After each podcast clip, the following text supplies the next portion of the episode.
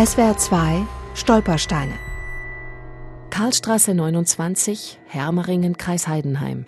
Hier wohnte Georg Elser, Jahrgang 1903, Attentat auf Hitler, erschossen 1945 in Dachau. Es ist der 8. November 1939 gegen 20.45 Uhr. Adolf Hitler hält seine traditionelle Erinnerungsrede an den gescheiterten Putschversuch im Bürgerbräukeller in München. Was niemand weiß, in der ausgehöhlten Säule hinter Hitlers Rednerpult tickt ein Zeitzünder, wartet eine Bombe.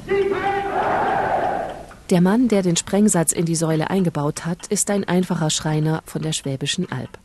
35 Mal hat sich Georg Elser nachts im Bürgerbräukeller einschließen lassen und unbeobachtet die fragliche Säule präpariert. Jetzt ist er auf der Flucht. In einem Garten in Konstanz will er über die Grenze in die Schweiz. Der Konstanzer Historiker Tobias Engelsing schildert die Situation. In diesem Garten ist eben da nur so ein einfacher 1,50 Meter hoher Maschendrahtzaun. Und während er also in diesen Garten stolperte, hörte er noch aus einem Radio, das da aus dem offenen Fenster hinaus in den Garten zu hören war, die schreiende, brüllende Stimme des Mannes, den er gerade umbringen wollte. Und plötzlich kommen da zwei Zöllner und rufen ihn an.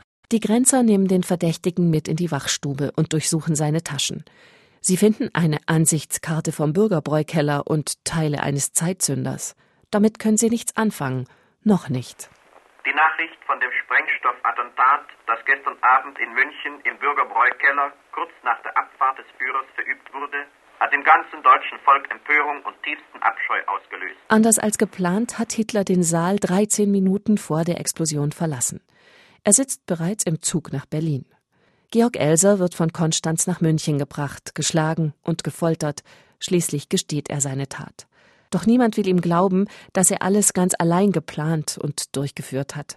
Dieser Elser war ein schwäbischer Kauz, er war ein flotter Bursche, er hat gerne getanzt, die Mädels mochten ihn wohl.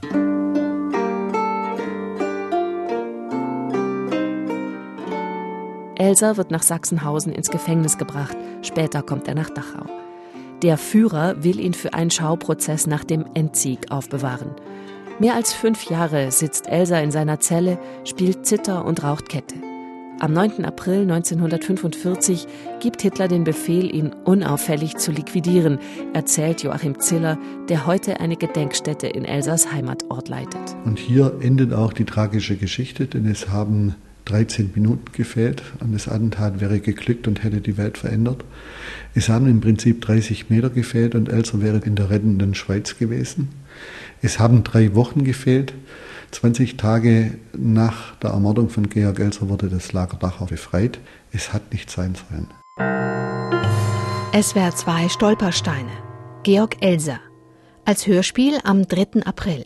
Als Film ab 9. April im Kino und jetzt gleich ab 8.30 Uhr als Feature. Hier auf SWR 2.